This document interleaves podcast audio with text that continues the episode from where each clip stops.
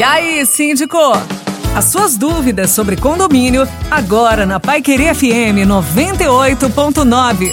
Hoje é dia do quadro E aí Síndico, aqui na Pai Querer FM 98.9. Sempre com ele, Jadson Molina. Boa noite, Jadson. Boa noite, Éder. Boa noite a todos da Pai Querer FM 98.9. Jadson, vamos falar um pouquinho sobre inadimplência nos condomínios? Momento que nós estamos passando um momento delicado. É um momento que muitas pessoas estão com dificuldade financeira. É, teve um aumento, está equilibrado, a gente, você consegue ter uma percepção de que está melhorando.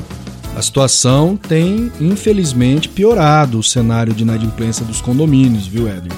É importante esse momento de pandemia, momento de é, dificuldade financeira dos moradores, que os condomínios se organizem junto às suas administradoras, assessorias jurídicas, para, de alguma forma, viabilizar um combate a esse aumento da inadimplência, criando alternativas para que os moradores consigam aí, nem que seja de uma forma parcelada, regularizar essa pendência com o condomínio, que é importante para o condomínio pôr dinheiro em caixa para manter as despesas e também é importante para o condômino devedor estar em dia com as suas obrigações frente ao condomínio.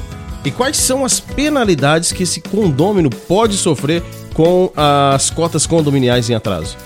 A dívida oriunda de cota condominial é muito séria, viu, Éder? Ela pode ser alvo de uma ação judicial que, inclusive, pode ocasionar a perda do próprio apartamento. Por quê?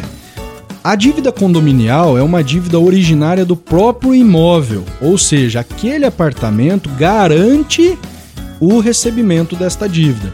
Isso quer dizer que, numa ação judicial, por exemplo, ainda que este apartamento seja o único imóvel da família, ele pode ser alvo de um leilão judicial para que o valor arrecadado com a venda do apartamento pague a dívida condominial.